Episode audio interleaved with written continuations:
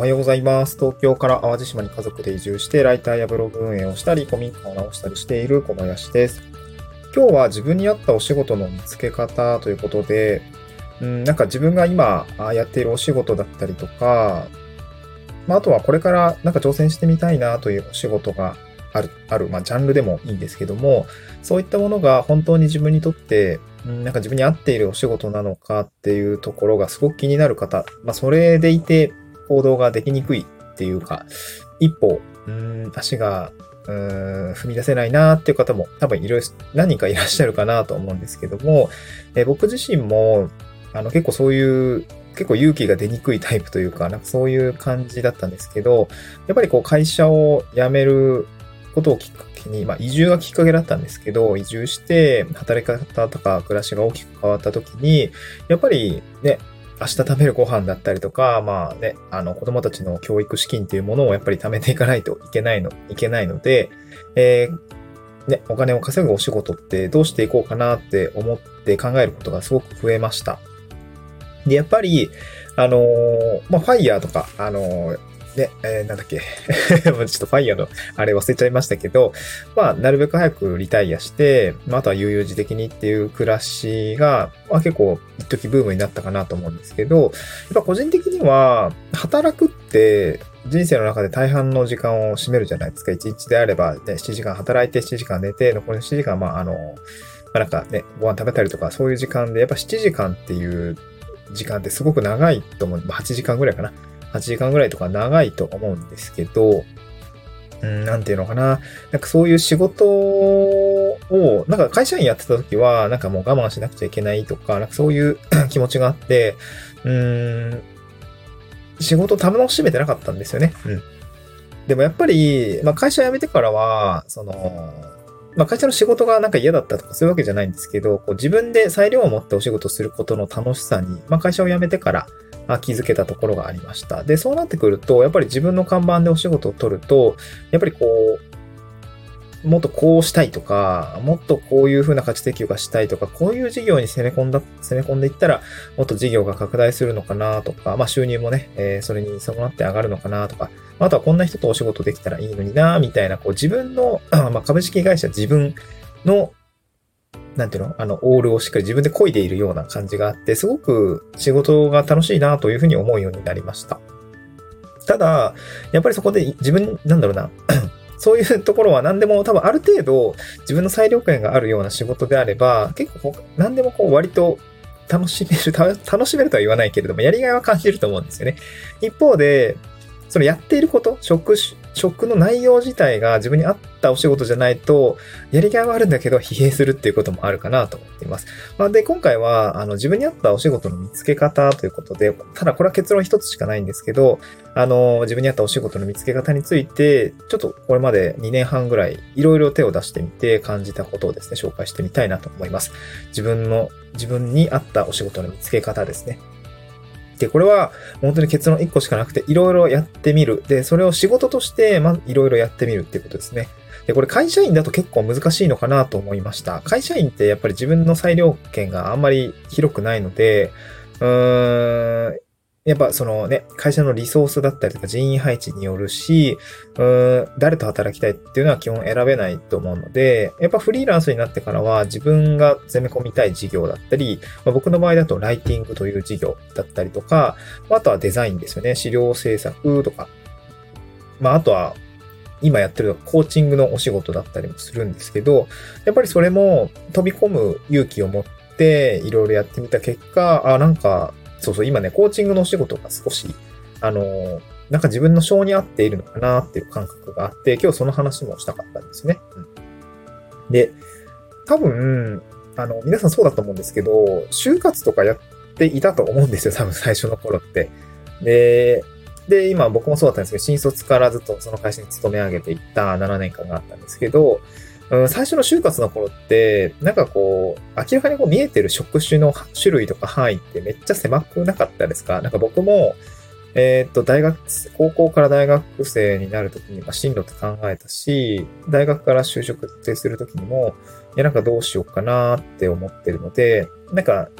どんな仕事に就こうかってよく考える、自己分析とかやったと思うんですけど、その時には、なんか教員になりたいなっていうふうに思って、なんか人に教えるの好きかもしれないなと思って、教員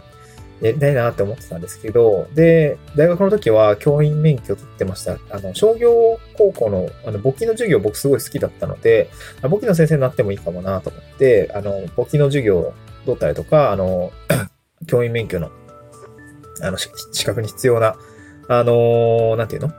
仕事、あの、単位を取得してたんですけど、まあ、ほとんど取り終わって、あと実習行くだけっていうところで、あの、やめちゃったんですけど、あの、就活の時期と、あの、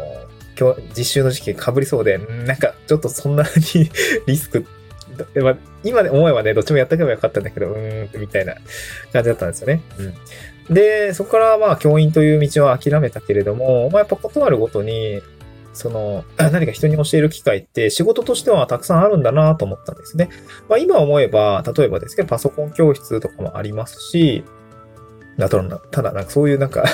そういうのめっちゃブラックらしいけどね 友達が言ってたんですけど、あのー、結構しんどいみたいな。で、日中さ、あのー、授業をしてるじゃないですか。で、その授業を組み立てる仕事さ、その日中の授業をやっていない時間にやらないといけないんで、なんかそう考えたら結構ブラックだよなって思いながら 思ってたんですけど、で、まあ、いろいろ人に何かを教える仕事というのは教員だけじゃないということを、まあ、社会人になってからあ理解をしました。で、現状その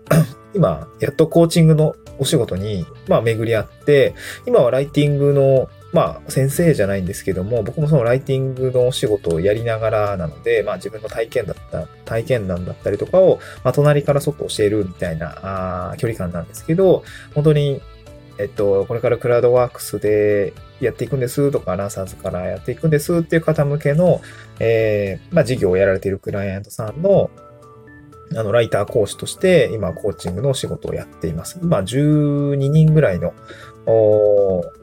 受講生というか、その、伴走すべき人のそばでお仕事をしてるんですけども、えー、やっぱりこう、最初ってこういう不安があったりとか、わかんないよねっていうところがすごく、やっぱり節々に質問があったりとかするんですけど、やっぱりそういうものに親身になって答えたりとか、もっとこういう風な言い方をしたら分かりやすいのかもしれないなっていうところが、やっぱ常々思うところがあるので、そういったところは、あの、別に苦じゃないというか、あの、やりがいを持ってお仕事ができているので、なんかこう、やっぱコーチングっていうお仕事は自分には合っていたのかなというふうには思っていました。で、やっぱり、こんなお仕事が就活の時期にあるなんて分かんなかったし、まあ、当時は知りもしなかった仕事というのがこの世の中にはたくさんあるなっていうところが、あの、今もすごく思うし、まだまだ知らないお仕事って、すごく、まあそういう働き方もそうですよね。会社員という働き方もそうだし、フリーランスという働き方今やってみてこう思うし、あとはコミュニティですね。オンラインのコミュニティだったりとかに属していると、まあそこでお仕事の受発注がなされて、まあ結構最新の働き方なのかなと思うんですけど、コミュニティワークっていう働き方があったり、いろいろな働き方があるんだなというのを社会人になって思いました。やっぱり、そういう働き方とか新しい仕事に巡り合うためには、やっぱりこういろいろ挑戦した方が、うん、やっぱりまず仕事のこういう仕事があるっていう存在に気づける。っていうことがまず一つと、で実際そこに飛び込んでみて自分に合ってるのかどうかっていう確かめることをやっぱりやっていかないと自分に合ったお仕事って見つかりにくいのかなと思ったし、まあ唯一こう存在している自分に合ったお仕事の見つけ方ということで言うならば、やっぱり一つ目は挑戦すること。何かに飛び込んでいくっていうこと。実際にやってみるっていうことですね。っていうところがすごく重要なのかなと思いました。多分、なんかなんとなく、そう、僕も、すごいなんか、小さい頃からデザインの仕事やってみたいなとは思ってたんだけど、明らかにセンスがないなみたいな感じだったので、デザイナーはね、ちょっと神格化してるところもあります。デザイナーという仕事は、もう、神々をなせる技だみたいな、そんな感じで神格化しているところもあるし、あの、だから僕も中結構中途半端なんですよね。ライティングのお仕事も、ライターってもう文、ね、あのー、一応ライターって肩書き名乗ってはいるんですけど、まあ、大したことないライターだし、デザインもね、言うて神格化してる部分もあるから、うーん、中途半端だなとか、あの、ここまでしかできない、まあ70点、60点ぐらいだったらまあなんとかいけそうかなぐらいのスキル感ではまだまだそういうレベルではあるんですけど、まあ、だから、まあ、いろいろ副業やってる、複数の、ま、パラレルで動いてるっていうところもあるんですね。多分自信がないからだと思うんですけど。うん。だからまあ、一応それでも収入にはなっているし、あの、まあ、僕も移住して、あの、働く環境がガラッと変わってしまったタイプです。で、僕、あの、僕の発信普段聞いていらっしゃる方とかは、多分、あの、まあ、移住に興味がない人もたくさんいると思うけども、フリーランスだったりとか、会社には縛られないお仕事に、まあ、少し込みがあるあるっていう方もいらっしゃると思うんですけど、こういうオンラインでできる仕事で、僕は今副業だったりパラレルで動いていたりするので、ライティングだったりデザインだったり、そしてコーチングだったりっていうのは全てオンラインであのできるお仕事なので、まあ、こういうお仕事に出会うためにも、やっぱり副業に挑戦したりとか、コミュニティに入ったりとか、うん、なんて言うんでしょうね。新しいことにつまり挑戦していくってことが自分の働き方だったりとかを変えるようなところだったりするのかなと思うので、そのあたりは、あの、まあ、ぜひね、挑戦していただければいいのかなというふうに思いました。はい。失礼。えっ、ー、と、こんな感じで、なんかちょっと、ぐだっちゃいましたけど、はい。えー、こんな感じで、今後も発信していきたいなと思います。また次回の収録でお会いしましょう。バイバーイ。